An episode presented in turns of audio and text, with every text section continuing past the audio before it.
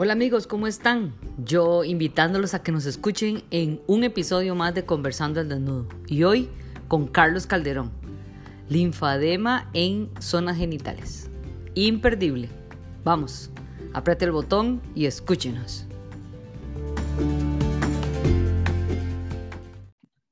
Bueno, ahora sí empezamos. Muy buenas noches a todos. Un placer que estén por acá y hoy yo con un invitado de honor, un costarricense al cual admiro muchísimo, Carlos Calderón, eh, el, dueño o socio mayoritario, ¿cómo será eso? De Linfaquinesis, creadores de la, de, la, de la marca Linfaquinesis y de la institución que representan. Así que Carlitos, un placer tenerte aquí, un honor para mí y muchas gracias por aceptar la invitación. Bueno, con esa presentación casi lloré todo, qué bueno, qué emocionante. y no, de igual manera, eh, muy agradecido, realmente siempre le digo, una persona que admiro bastante por su, por su lucha y su entrega con la terapia a nivel de Latinoamérica, y, para mí es un placer estar acá. No, pues, pues aquí estamos. Ahora sí, capitán, pongámonos la, la camiseta y, y, contanos. Eh, bueno. Vos sabes que Conversando al Desnudo se dedica, ¿verdad?, a, a temas que se refieran a suelo pélvico. ¿Verdad? Eh, y lo pusimos así con la idea de que cada vez las personas normales, como digo yo, o sea, la gente común, se vaya acercando, no tenga miedo y, puedan ir conociendo esta área tan importante para, para la rehabilitación. Y un tema como el tuyo, que es bastante nuevo y, si, y si lo digo públicamente, he escuchado excelentes recomendaciones de Brasil por tus intervenciones eh, entonces, cuéntanos, cuéntanos un poquito qué hace. Siempre te digo, explícalo primero como para todos los normales, como digo yo, para toda la gente común que, está aquí un, miércoles por la noche escuchándonos y luego nos tiramos un poco más a lo clínico, pero principal esta población que nos escucha. Súper, bueno, yo cuando estaba intentando armar esta charla, yo decía, ok, llevo imágenes, no llevo imágenes, y después dije, no, porque Facebook me las va a bloquear. Entonces mejor hablemos tranquilos, sí, sí, mejor hablemos tranquilos, poco a poco, hablamos un poquito de experiencias y en sí, qué es lo que hace la clínica con este tipo de pacientes o de personas. El tema principal aquí es linfedema. Entonces, ¿qué es linfedema? Empecemos por ahí explicando qué es linfedema para todos. Linfedema es un acúmulo de sustancias, entre ellas proteína, agua y otras sustancias que se van acumulando en ciertas partes del cuerpo. Entonces, por ejemplo, en las piernas, a veces vemos que una pierna se nos inflama, entre comillas, más que otra. Entonces decimos, mira qué raro, se me inflamó una pierna, fui a la playa y solo una pierna se me inflamó. Entonces, ahí podría ser que tengamos algún tipo de linfedema, algún tipo de sustancia que esté metida por ahí que un sistema que está a la par del circulatorio, que es las venas, arterias y el sistema linfático, entonces el sistema linfático no está ayudando a las venas y la sangre se está acumulando por ahí. ¿Qué es lo que pasa con el sistema linfático cuando ya se acumula mucho? Vamos al caso extremo. Llega ya lo que vemos en Nat como elefantiasis, a esta persona con una pierna enorme. Entonces bueno, aquí ya hay algo extraño. Y lo más extraño es que muchas veces se pueden recuperar sin cirugía, que es la parte de la terapia física que hacemos nosotros en la clínica linfaquinesis, que no es un concepto propio, la, rehabilitación vascular. Hay gente en Chile muy buena, Brasil excelente, Argentina, la cuna latinoamericana, mexicanos buenísimos también trabajando esto. No somos tantos terapeutas por donde nos conocemos casi todos. Creo que el piso médico pasa similar, en que tal vez son no son tantos en cada país y por eso se ayuda mucho, se conoce, se comparte información. En linfedema que es el tema pues principal por el día de hoy. el linfedema. dime. Yo me meto siempre, ¿verdad? Así como sí, sí, dale, dale. Eh, una cosa que tal vez yo siempre le digo a los pacientes, que obviamente cuando uno explica lo de los trastornos linfáticos, eh, no es mi área expertise, obviamente, pero sí, sí les explico yo que a veces el organismo tiene que eliminar sustancias y como que la linfa es el camión de la basura que recoge todo lo que se va quedando botado. ¿Verdad? que es ese trasiego de materiales de desecho que queda entre un lugar y otro. Así lo trato de explicar. No sé si me estoy equivocando, pero eso es lo que trato de hacer. Una, una parte, una función de que se acaba de decir es la parte de desechos. Entonces tenemos la arteria, las arterias que llevan la sangre, salen del corazón y llevan la sangre. y las venas intentan recogerlas. Ese es el conjunto acá. Pero ¿qué pasa si toda esa sangre, como vos decís, queda acumulada en el espacio? Eso se llama, tiene un nombre, el espacio intersticial. Entonces, todo este espacio, esa sangre se empieza a acumular y ya empezamos ya con todos esos problemas a nivel de, de la pierna que vemos más inflamada, más grande, más esto. Entonces, estos sistemas linfáticos son otros vasitos que dicen, tranquila vena, yo me como la bronca, yo trato de sacar este líquido que está ahí acumulado. Y ahí empezamos ya con el sistema linfático a ayudar. Gran parte de lo que agarra el sistema linfático lo mete otra vez al corazón para que siga fluyendo por todo el cuerpo. Un 80-85% va otra vez para el, cuerpo, para el corazón. Y un 15, un 10% serán sustancias de desecho y serán también sustancias que van llegando a los ganglios y el ganglio dice, mira, esta sustancia que va aquí es un virus o es una bacteria. Esto hay que destruirlo. Entonces, en el ganglio, que es parte del sistema linfático, uno dice, destruimos todos. Muchas veces cuando tenemos una infección, tocamos ciertas partes del cuello y decimos, mira, está como inflamadillo todo esto. Esos ganglios posiblemente estén actuando contra un virus o una, bacteria que tenemos en este momento de, de, una gripe o una infección que tengamos. Entonces, una parte, vos decís, parte de desecho y la otra parte es una parte pues inmune del cuerpo. Entonces es bastante importante el sistema linfático.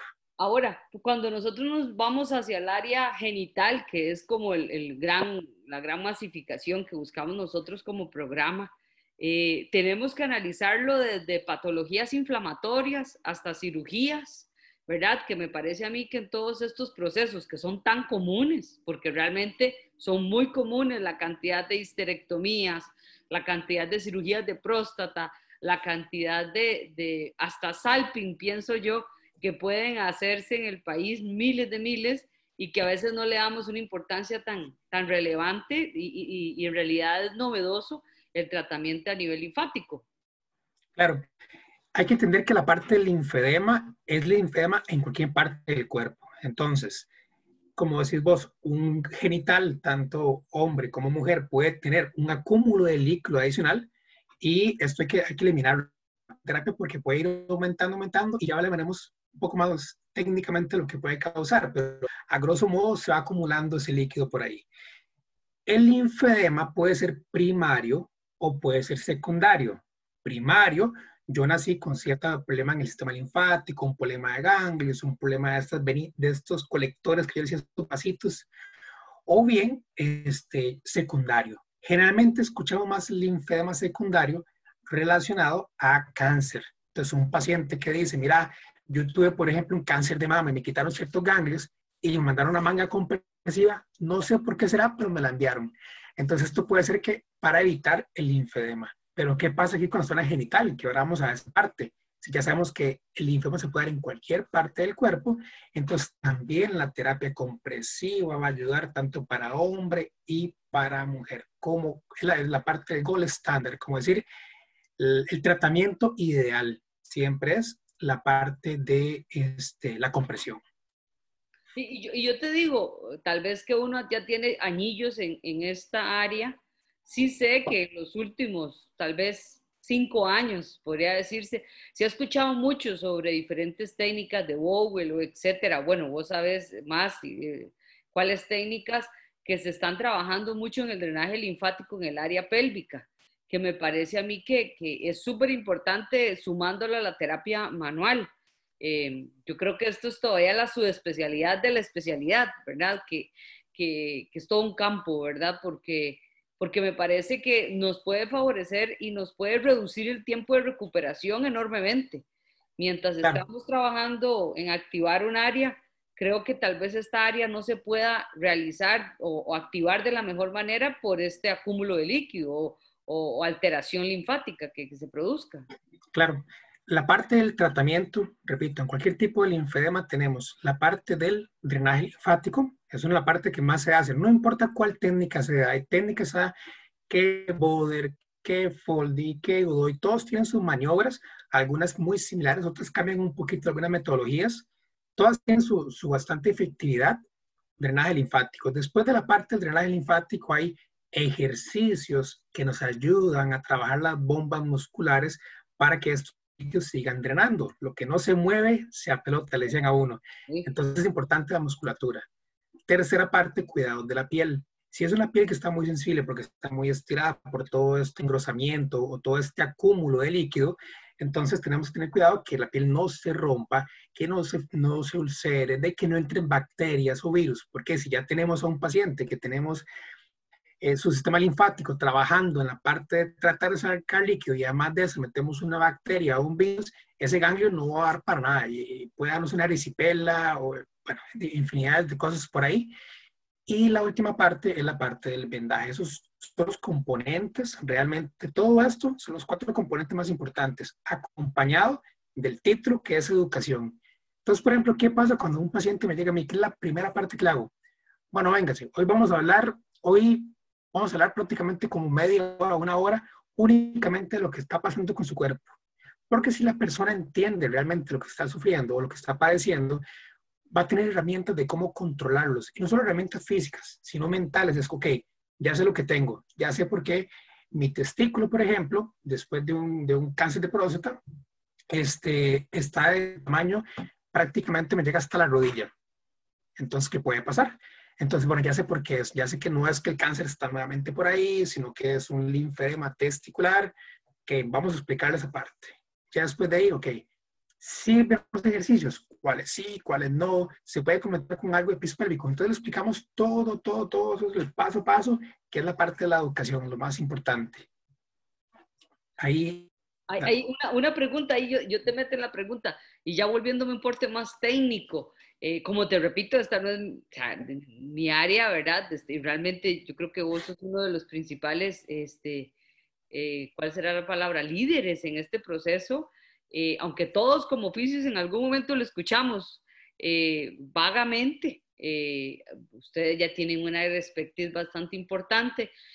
Ahí sí quisiera yo entrar un poquito con respecto, pues no vamos a hablar de protocolización ni nada por el estilo, pero me imagino yo, o sea, así de puro razonamiento, como dicen, ¿verdad? Que la actividad física, principalmente de, de movimientos de grandes extremidades, puede permitir una mejor vasomoción y nos favorece también el drenaje.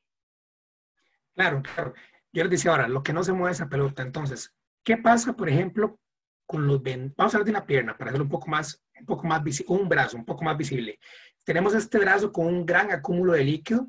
Yo a este brazo le coloco un vendaje para que tenga cierta presión y el líquido no siga, no me siga aumentando el volumen.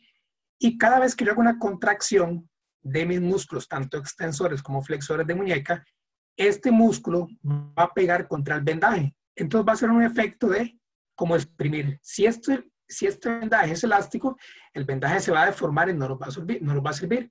Pero si es un vendaje duro o inelástico de corto tramo, él va a hacer resistencia, entonces el músculo choca con el vendaje y ese líquido va a hacer esto. Se va a ir corriendo de forma que yo coloque el vendaje. De igual forma pasa en las piernas, que son vendajes que van desde el pie y siguen, siguen hasta la rodilla o hasta la parte de, de, la ingle, donde tenemos ahí ciertos ganglios, que ese es el problema a veces en la parte del linfedema, en la parte de genitales, genitales externos, que es la parte de los ganglios. Estos ganglios inquinales, si ellos deben estar funcionando bien, sacando todo ese líquido que viene de las piernas y además de las genitales. En el caso, por ejemplo, del hombre, muchos de esos líquidos eh, van a esos órganos inguinales. ¿Qué pasa si están dañados? Pues tendremos ya esos problemas de que tal vez voy sacando líquido de las piernas y se me acumuló en genitales. Que me ha pasado con un par de casos con pacientes con, que usaron una presoterapia y para sacar un poco de líquido, que era un edema en normal y era un linfedema, y lo que hicieron fue llenar ese líquido en la parte testicular. Entonces hay que tener mucho cuidado con la, con la presoterapia. Con la presa, correcto. Claro, hay presos que, que, tal vez colocan presiones de más de 60, 70, 80 de mercurio para sacar un líquido y obviamente decimos, claro, sacamos el líquido, pero congestionamos otra zona. El sistema linfático, si sabemos lo que es un drenaje, vemos que el drenaje es sumamente superficial. superficial.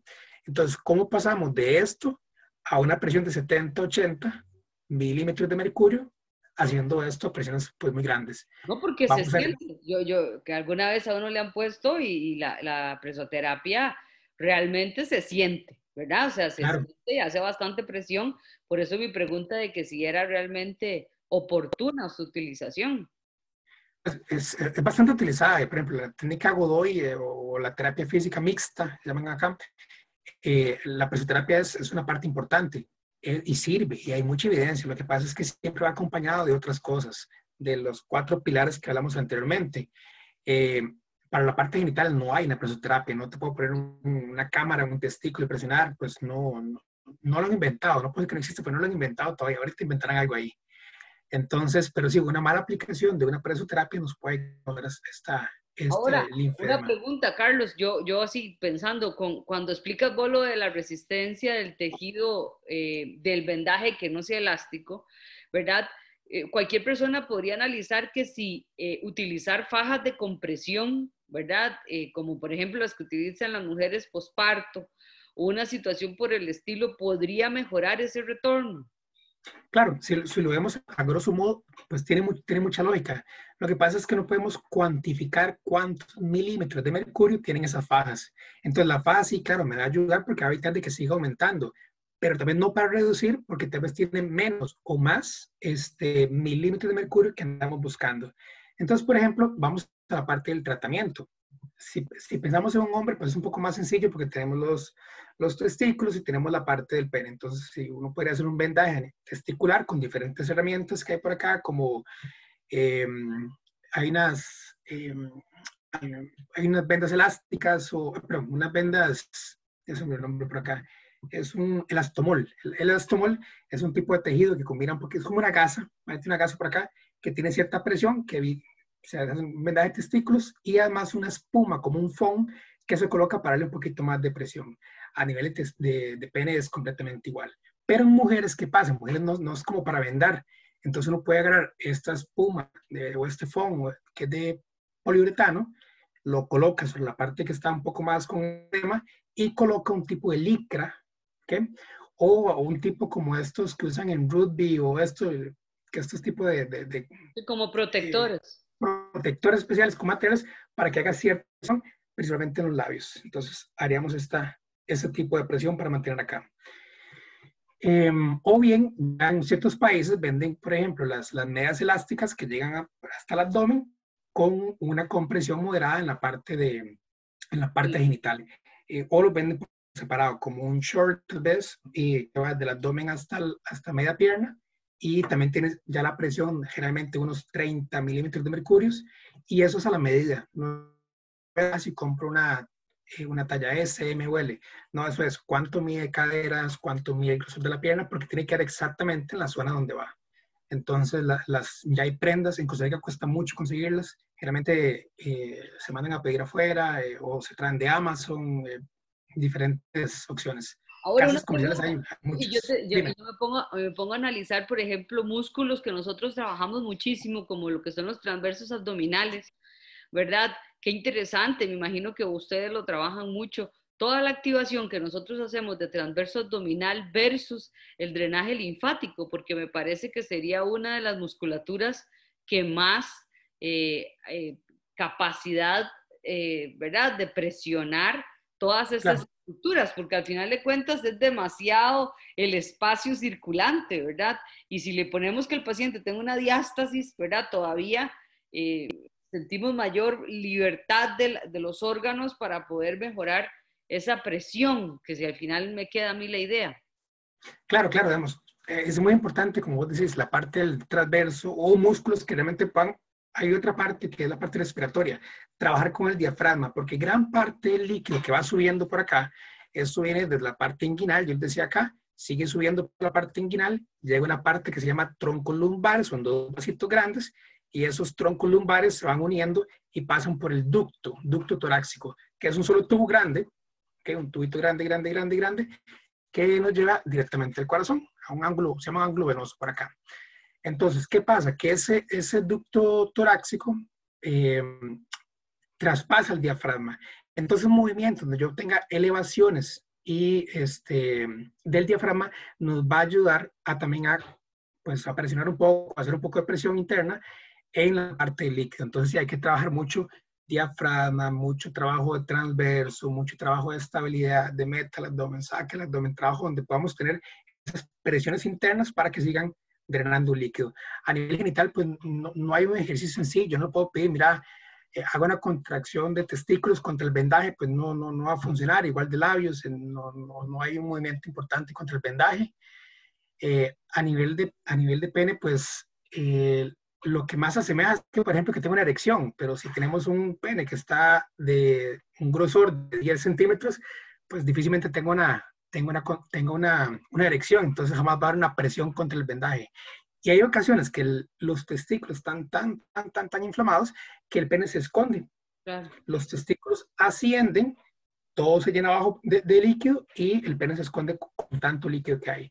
Entonces, este, pues es un abordaje, pues primero bajar todo ese líquido a nivel testicular y ya después empezamos con la parte de, de vendaje de pene. Después pero, pero en el otro yo te podría decir que hay dos músculos muy, bueno, cercanos al pene, ¿verdad? En el rafe medio, eh, más arribita, que es el bulbo esponjoso y el isquio cavernoso, que ustedes lo pueden contraer voluntariamente, eh, que les podría facilitar un movimiento pequeño, como yo siempre le digo a los varones con, que vienen después de una cirugía de próstata, es un movimiento muy fino y chiquitito que tal vez ese se podría implementar, ¿verdad? Porque nosotras definitivamente no lo no, no podemos disociar ese movimiento, ¿verdad? De todo el diafragma, todos los músculos, pero eh, sí me parece. Ahora, una pregunta, Carlos, si uno se mete, y me imagino, no sé, eh, que debe haber literatura, cuando nosotros hablamos del canal vaginal, eh, me imagino que hay, hay, muchos espacios, ¿verdad? El saco de Douglas, hay, espacios eh, faciales o espacios vacíos, ¿verdad? Que podrían llenarse, sea como sea, algún tipo de líquido. Intracavitariamente hay algún tipo de procedimiento. Claro, vieres que usualmente la terapia física convencional no lo utiliza, nada más trabaja lo que son la parte externa. Pero, pero a nivel de, yo no soy osteópata, pero a nivel de osteopatía sí he visto manipulaciones a nivel, pues, intracavitarias. Pero, por ejemplo, en, el Congreso Mundial de, de, Linfología del 2019 en Argentina, un alemán llegó y explicó unas técnicas importantísimas. Gabriela Chinchilla, acá en Costa Rica, también trabaja ciertas técnicas intracavitarias que yo no, no realizo, pero sí sé que hay, sí sé que existen. Lo que pasa es que no, es un, no está documentado qué tan fácil se llena de líquido estas, estas porciones, pero como digo, si hay gente que lo trabaja, documentado muy difícil. Ya es que no, no, no hay nada, eh, pues, evidencia fuerte de cómo se ve este linfema en la parte interna, pero sí externa, sí, labios, repito, escroto y testículos, y Claro, me imagino. Y, me, y, vos sabes que otra de mis pasiones son los agentes electrofísicos. Me imagino que definitivamente el, pilar aquí, humildemente pienso yo que tal vez las oscilaciones profundas son un elemento que ustedes utilizan muchísimo. Claro, la oscilación es un elemento que, vamos a ver, a mí me encanta, me encanta porque trabajo dolor, me encanta porque trabajo muy, eh, estímulos en la parte intersticial y diferentes cosas por ahí, más, más yo lo combino con el guante y lo uso de manera como haciendo un drenaje linfático más el estímulo de la, de la oscilación. Y recordemos que la oscilación puede ingresar hasta 8 centímetros. En la zona del pubis, hacer una, un estímulo, pues debería de, de actuar en la parte interna. La oscilación tiene una ventaja y una desventaja. A nivel de literatura todavía se queda muy corto a mí me encantaría decirte, mira, eh, yo he documentado, yo lo uso desde el 2010, me encantaría decirte, mira, Vivi, lo he documentado, tengo 10 años documentándolo, pues no es así. Tengo tal vez un año y algo documentándolo, entonces no es evidencia fuerte todavía. Y a nivel mundial pasa igual. Todos los que hemos trabajado con oscilación hace muchos años, tenemos muy poquita documentación. Entonces, a nivel personal, te puedo decir, sí, me ha ayudado en la parte un drenaje versus versus el drenaje versus la parte de oscilación tenga es la parte que no, no, podría garantizar. Pero sí, sí, claro, el, manejo del dolor y el linfema general, yo sí he visto muchos resultados palpables.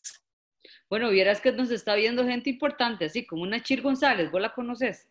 Nos está eh, Súper terapeuta. Súper terapeuta, terapeuta. Un saludo ahí a la jefa y bastantes personas de diferentes países que nos están hablando aquí por, por, por mensaje y saludándote y felicitándote por la labor que estás haciendo. Así que de verdad, eh, muy feliz de, de, tenerte acá y, y, viendo campos que yo creo que a veces nos concentramos mucho en suelo pélvico, principalmente en la activación, en la regeneración de tejido, que nos preocupa la tensigridad, ¿verdad? Pero creo que esta es una área que definitivamente tenemos que, que sentarnos, eh, ¿verdad? Clavar la barba, como dice uno, y, y, empezar a trabajar porque es complejo eh, y, y, me parece que estamos dejando un poco de lado.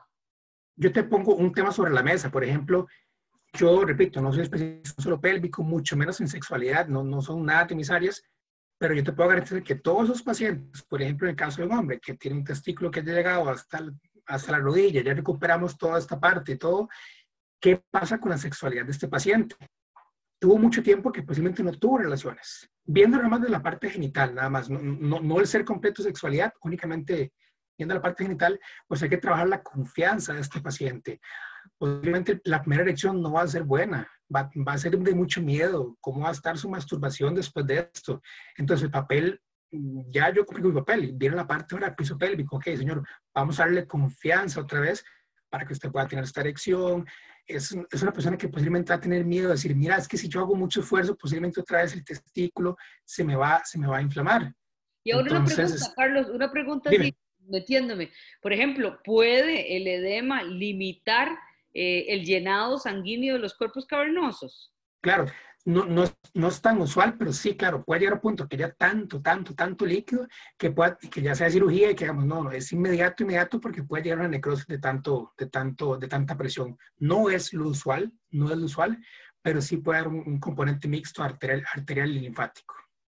Sí, que, Entonces sí, sí es sumamente... Ahora, nosotros generalmente trabajamos en posiciones muy ginecológicas en algunos casos, en otros casos ya cuando el movimiento y la gravedad la tenemos superada y podemos hacer trabajo más eh, funcional, bipedestante, etcétera.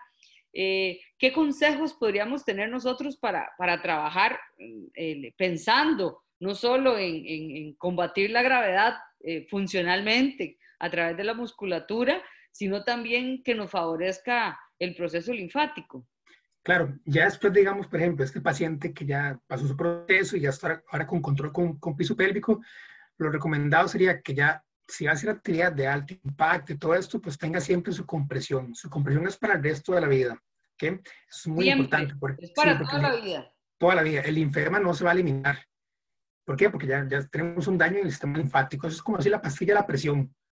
Si toma la pastilla, está controlado. Deje de tomar la pastilla, posiblemente otra vez ya empiecen todos los problemas. En linfedema es igual. Use su compresión, cuide la piel y todo esto. Entonces, ejercicios de alto impacto, siempre la compresión importante. Ya si queremos trabajar, digamos, ya trabajos en camilla y todo eso, se puede hacer sin ningún problema. Eh, bueno, todo el trabajo en balón, todo se puede hacer, eh, pueden introducir cosas. Lo que hay que evitar son como cosas muy calientes, no deberíamos pues eh, aumentar tanto la temperatura en dicha zona. Pero entonces eh, estaría totalmente contraindicado utilizar, por ejemplo, un agente como tecarterapia en estos pacientes. Bueno, hay una parte que es térmica de la... sí, sí, entonces esa parte se podría, ya, ya sigamos, ya me enfoco en el, efecto térmico, es donde no, no estaría tan, tan, tan recomendado. Igual, puede ser que un paciente no responda bien, otro paciente responda bien, porque hay que ver cuántos ganglios tiene, cómo están esos canalitos, cómo quedó todo. Pero sí, evitar, en su modo, grandes temperaturas. Claro, porque yo me pongo a pensar más bien, si lo analizas y uno dice, bueno, tengo una paciente que tuvo un prolapso grado 3 o grado 4 de, útero, entonces viene, le hacen la cirugía, eh, recolocan, ponen mallas, lo que vayan a hacer, la técnica de, la que sea, la que vayan a utilizar. Pero imagínate la, cantidad de, trastorno linfático que pueda llegar a tener esta persona. Y, uno piensa rápidamente eh, en, en cuáles estructuras del tejido conectivo se ven alteradas y por eso te hablaba de la TECAR, porque yo digo, ah, no, si yo aumento 3 o 4 grados voy a producir una mejor neocolagenosis, mejor fibroblastos y mejor otensigridad, así, pero automático. Creo que es importantísimo valorar que esta paciente no tenga ningún tipo de trastorno linfático antes de hacer esos procedimientos. Exacto. Ustedes valoren y si ve que realmente todo está digamos que tenga un proceso inflamatorio. Todos sabemos que un proceso inflamatorio es lo normal que queríamos tener después de una cirugía. No podemos decir que ya porque, ah, si es que está inflamado el, el X área, ya es linfedema. No, no. Linfedema es algo muy paulatino, se va dando muy despacio, no es de la noche a la mañana. Entonces, si hay un proceso normal inflamatorio, dejamos que, se, el cuerpo regenere y todo esto, y ya después revaloramos. Si vemos que realmente todo está en su lugar, todo está al tamaño que debería estar, pues el calor no, hay ningún problema. Pero si ya vemos que este paciente tiene una referencia del linfedema o problema esto o problema lo otro o problemas a nivel venosos internos, a nivel pélvicos, es mejor no aumentar el flujo sanguíneo. ¿Por qué? Porque si yo tengo unas venas que no, tienen un buen calibre y yo lleno, yo hago una vasodilatación de las, de las venas y llevo este montón de sangre y la arteria no me saca bien la sangre, la vena, perdón, no me saca la sangre, pues vamos a tener otra vez, otra vez un acúmulo de líquido, generalmente más, más, más, más sangre, no tanto linfático ahí, pero hay que tener esa precaución de cómo están venas, capilar arterial y sistema linfático. Pasa mucho con los pacientes que tienen varices vaginales. Claro, Claro, claro, contraindicado el calor, digamos, eso de que, como dicen ustedes, no se sienten, no vaya a un sauna a sentarse ahí un buen rato, es exactamente igual. Una persona con una varice pues muy distendida no va a tener un buen retorno venoso a nivel testicular. Tienes toda la razón. Sí, y pasa mucho en mujeres que tienen trastornos a la hora del parto, de que por X cosa o van durante el embarazo con una sobrecarga muy importante y llegan con, con varices vaginales muy importantes creo que ahí también es otro issue, otro vacío que tenemos que ir eh, dándole apoyo, porque generalmente trabajamos mucho el área local, pero el médico, ahí uno habla con el ginecólogo, bueno, ¿qué hacemos aquí, verdad? Porque eh, a uno le preocupa que, y, produce mucho dolor además en, en las pacientes. Claro, eso nos enfocamos prácticamente en la parte anterior, pero hagamos un cáncer colorectal también. Entonces, todo eso también podría causar también un linfedema a nivel de genitales también, porque todo eso daría a, nivel de los, de los inguinales, de los ganglios. Entonces, también un, cáncer colorectal, tener mucha precaución y estar vigilando, preguntarle, mira, si inflaman, no se inflaman, cómo están sus testículos, cómo están sus labios, cómo está el dolor, la sensibilidad, que ya es lo que más trabajan ustedes en esa parte. Pero sí, eh, un cáncer colorectal puede también llevar a tener un, un linfedema en dichas zonas. A mí me encanta eh, eh, incontinencia fecal, a mí me encanta rectal, o sea, me parece que es, es una área muy fácil de trabajar, es muy externa, o sea, fisioterapéuticamente yo te puedo decir que siempre lo comparo con una parálisis facial periférica, o sea, me, parece como muy simple, ¿verdad? Eh, a veces el urogíneo es un poco más complicado, pero a mí me encanta fecal. Y, y, tienes toda la razón, lo que pasa ahora, cuando nosotros hablamos de cáncer o accidentes de tránsito, que yo he atendido muchos pacientes con accidentes de tránsito que los, los desconectan para poder reconstruir todo el recto, pero vieras que de, los muchos casos que yo tuve de tránsito laborales, saladísimos, vieras que salados, o sea, más que se iban para atrás en una construcción y ¡boom! Una varilla, pero así, pero como cirujano perfecto, introducía el recto despedazaba y había que reconstruir el recto. Entonces uno era el encargado de activar toda el área y le decía al, cirujano, ahora sí, conecten. Pero vieras que en esos casos pocas veces eh, existían casos de, ¿verdad? De, que uno dijera, mira, aquí hay un trastorno linfático. Eh, es, una cosa como muy particular. Ahora que hace mucho tiempo pasó eso en el INS, eh, por cierto, en el INS, cuando, bueno, yo no sé si vos estabas en esas épocas, pero yo me acuerdo que yo fui la primera que empecé a trabajar suelo en el INS y, y, me mandaban esos pacientitos. Me acuerdo un señor que le pasó una vagoneta por encima. Eh, le salieron todas las vísceras por los testículos. Sí, sí, sí. E, eso, eso, es muy importante. Y diste un punto clave por ahí. ¿Qué pasa, por ejemplo, en la parte de trauma y ortopedia? Es un linfedema secundario causado un traumatismo. Estos pacientes, yo igual, trabajé en el INS, yo trabajé del 2012 al 2018, por ahí, bueno, por ahí, como seis años en el INS, y este, muchas veces un traumatismo, vamos a la parte más, más externa, un fémur. Tenemos un fémur que salió por acá y todo expuesto, no veo yo inmediatamente ese linfedema, pero son pacientes que me llegan a los 5 o 6 años, tal vez ya, ya yo saliendo del INS, y ya venían con problemas. Mira, vieras que después del accidente, a, los años, se me empezó a inflamar la pierna. Solo la pierna del accidente nada más. Y es porque yo te decía, el linfema se da muy paulatino. Por ejemplo, ahora me pasa en cáncer de mama. Mira, aquí no me operé, me quité todo, toda la cana ganglionar o me hicieron X cirugía y estoy pura vida. Hace 10 años me quitaron todo y vea cómo tengo el brazo el día de hoy, pero pasé 10 años con un linfedema latente un linfoma latente es un paciente que no tiene signos externos, ¿ok? Se ve pura vida, pero ya por tener menos cantidad de ganglios o por tener un problema en sus capilares linfáticos, podría llegar a tener un, detonante que le causara este, este eh, aumento de líquido.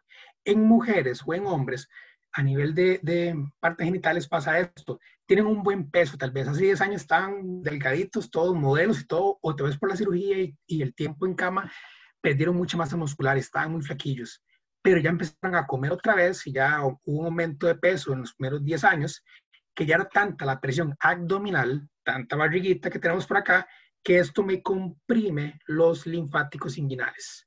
Entonces ya estos pliegues que tenemos en nuestro abdomen o bien en, el medio de las piernas pueden causar también esta compresión. Y si tenemos menos, menos eh, vasitos o están más dañados o les cuesta un poco más drenar, más la, la grasita o el peso haciendo presión, tiene más facilidad. Pero sí, diste un buen punto. Inmediatamente cuesta mucho verlos. Realmente los primeros tres años no se va a ver. Eh, nuestro primer caso, el linfedema, fue un paciente, me acuerdo que era de Lins, que, que, lo vio Shirley y después lo vio y decimos, qué raro. Tiene esta pierna, era un politrauma, pelvis, eh, eh, fémur y otras cosas por ahí. y llegó al tiempo, llegó a los cuatro años después de esto. Mira, cuatro años después empezó el problema de, con, con linfedema. Entonces, sí, no es usual verlo agudo muy paulatino. Te tengo una pregunta fuera de foco. Dale. ¿Cuándo te enamoraste de esto? ¿Qué fue lo que te gatilló a tirarte a esta área? Mi compañera, mi compañera Shirley. Eh, realmente eh, yo trataba de cierta forma los edemas, pensando que eran edemas normales eran linfedemas, y no tenía tanta evolución. La vi ella trabajando un día y esto es magnífico. Lo que yo llevo trabajando uno, dos, tres meses, un, un edema, entre comillas, de pierna, ella lo sacó en 10 sesiones. Sesiones así esporádicas, ahí, bueno, le puedo lo sacó en 3 sesiones. Le dimos 10 para mantenerlo, pero en 3 sesiones ya ese edema estaba completamente controlado. Y yo, bueno, algo que no estoy sabiendo acá, algo no conozco, y le pregunté a ella, mira, me, fui para Colombia, fui con Sandra Fariña, estuve por allá, y dije, no, eh, me falta algo, como terapeuta me falta algo a mí, y es el manejo de, de no solo ver músculos y huesos, sino ver realmente qué pasa con la vena, qué pasa con la arteria, y qué pasa con el sistema linfático. Y esa fue la clave. Y a mí me encanta trabajar trauma y ortopedia desde la parte linfática. Ahora tenemos un programa que es para amputados. Entonces, ¿qué pasa con todo este líquido que se acumula en el muñón? Lo mismo. Entonces, hay que sacar un drenaje y todo esto y trabajamos con la parte de, de, muñón desde la parte linfática también. Entonces, sí, de ahí fue donde empezó todo. A mí me parece que es como obligatorio, por así decirlo, eh, eh, atender pacientes, por ejemplo, cáncer de mama me parece que es obligatorio, ¿verdad? Y amputados también me parece que, debe ser como casi receta cocina, ¿verdad? Casi con el, con el vendaje ustedes a la par eh, del muñón, ¿verdad? Que, sería tan importante. Es una área que, que, la veo súper interesante. Eh, y vieras que, por ejemplo, una vez estuve, y te voy a hacer una pregunta técnica para que me la aclares, porque la verdad yo solo lo escuché, Estuve en Mexicali con una amiga y entonces ella venía llegando de Alemania, no me acuerdo cómo se llamaba el, el, profe, pero estaba sacando la especialidad en Alemania. Entonces yo sí me acuerdo de la universidad que todo el drenaje se producía, ¿verdad? Con una dirección. Y entonces ella me decía, sí, Vivi, pero es que no, las nuevas tendencias hablan que van en la otra dirección. Entonces yo me quedé con esa gran duda, ¿verdad? De cómo, cómo se realizaban realmente los drenajes. Así que, espero que me aclares esta duda existencial que tengo. Claro, me encantaría, pero te, te dar cinco diferentes respuestas. Si te doy la respuesta de Boer, es drenaje Boer. Si tienes respuesta de Foldy, drenaje Foldy. Entonces, hay cinco diferentes, hay muchas más escuelas, pero las más conocidas eh, son como cinco y todos trabajan diferente. A grosso modo, yo puedo estimular ganglios un poco más, pues, un poco más internos y ya después irme alejando los ganglios un poco más externos. Entonces uno empezaría de proximal a distal, ¿ok? Pero ya las maniobras un poco más locales, uno podría empezar desde distal a proximal pero esto varía según, según la técnica. No te puedo decir que una es mejor que otra porque no hay un artículo que diga, sí, Bordy es mejor, eh, Foldy es mejor que, que Word o esto que lo otro. Ellos no compiten, realmente se, se complementan. Entonces, este, igual ahora llegó... Ya, ya, a, seguir a, seguir estudiando me toca. Pero, pero me encanta, o sea, porque yo creo que eso es una cosa eh, que, solo la experiencia, como lo que vos tienes y Chile, eh, esa experiencia de abordar el paciente se lo da a uno, ¿verdad? No, no es una receta de cocina, eso me parece que a veces los oficios pecan y, y, no ven los resultados adecuados y pierden pacientes porque no, tal vez no, no, no le damos tanta cabeza y, nos quedamos en lo habitual, ¿verdad? Y que creo que tal vez eso es un error nuestro. Yo creo que lo más importante es, eh, que es mi consejo, digamos, a los terapeutas, que cuando trabajen, si quieren, vayan, vayan, empiecen de todo como uno en la universidad, pero apenas encuentren una rama que realmente usted lo apasione, diga, voy sobre eso, voy sobre eso, porque yo te puedo decir, yo trabajé 10 años en trauma y ortopedia y yo sé que me encantaba. Y de un momento a otro, después de 10 años, dije, ok, esto es lo mío, lo mío es linfático, lo mío es las venas, lo mío es el cáncer, lo mío es esto. Y en 10 años después cambié mi rol y ahora me dedico completamente a esto y gracias a Dios nos ha ido bastante bien a nivel de, a nivel de Latinoamérica. Y, y, la ventaja es esto, que ahora aquí no hay competencia. Realmente todos los rehabilitadores oncológicos, vasculares, linfáticos, nos unimos y nos estamos retroalimentando pues, de, pues bastante. Entonces, yo tengo invitaciones de Argentina, de Brasil, y de igual forma, yo, yo les paso invitando para acá. Y yo sé que en piso pélvico para acá. Yo, yo visto tus, tus charlas y es, mira qué lindo, vive en Brasil, vive acá, vive acá en México. México te abran, por cierto. Y, y entonces digo, qué, qué bonito esto porque realmente eso es terapia física, esta unión de conocimiento y práctica. Sí, no, yo creo que la pandemia eh, nos bajó del avión pero definitivamente nos acercó miles y, yo creo que no se puede decir que haya ya distancias. Y yo ojalá que, yo creo que lo más importante es que esto tiene que prevalecer, ¿verdad? Eh, yo creo que es un es una acto que tenemos que continuar, ¿verdad? Eh, y, a veces, eh, yo siempre digo, es Corona Time, aquí hay que aprovechar este, este, este ritmo de, de colaboración que es tan importante, porque al final de cuentas, sí, ¿para qué te vas a guardar vos el conocimiento si, si, si puedes compartirlo y te enriqueces más? O sea, eso, eso es ilógico, ¿verdad? Y, un poco egoísta. Pero Carlitos, dale. he aprendido mucho, he aprendido mucho y, y, te agradezco que me hayas regalado este ratito. Un saludo a la jefa ahí también y que, y que nos puedan iluminar a Costa Rica muchísimo más con ese conocimiento. Eh, no sé, que, si, si, tienen alguna actividad que quieras promocionar o que quieras invitar a la gente, eh, lo que gustes. Bueno, a mí, igual que vos, me, encanta la parte de la educación. Creo que si el conocimiento hay que repartirlo. Estamos en, el siglo XXI, donde todo se consigue por Internet. No siempre la mejor información. Entonces, si uno puede brindar información mm, pues, con calidad y calidez, creo que tiene que entregarla. Entonces, yo invito a que sigan a Viviana sus cursos son bastante buenos, ella también ha dado cursos para el INS, yo me acuerdo, y este, en parte mía, parte de linfaquinesis, en la parte de Facebook, linfaquinesis, y en la parte del Instagram, linfaquinesis R. Siempre hacemos cursos, realmente eh, ya para este año tenemos eh, uno que ya ahorita les aviso, unos, un par de unos 15 días tal vez, Em, entonces síganos por ahí, porque toda la parte vascular, toda la parte de combinación de trauma, ortopedia, amputados, quemados eh, y quien quita piso pélvico puede salir en futuros cursos para todo el 2000, para el 2021. Creo que será un excelente tema. Claro, oíme, Carlitos, pero lo vas a hacer, no va a ser online, va a ser presencial.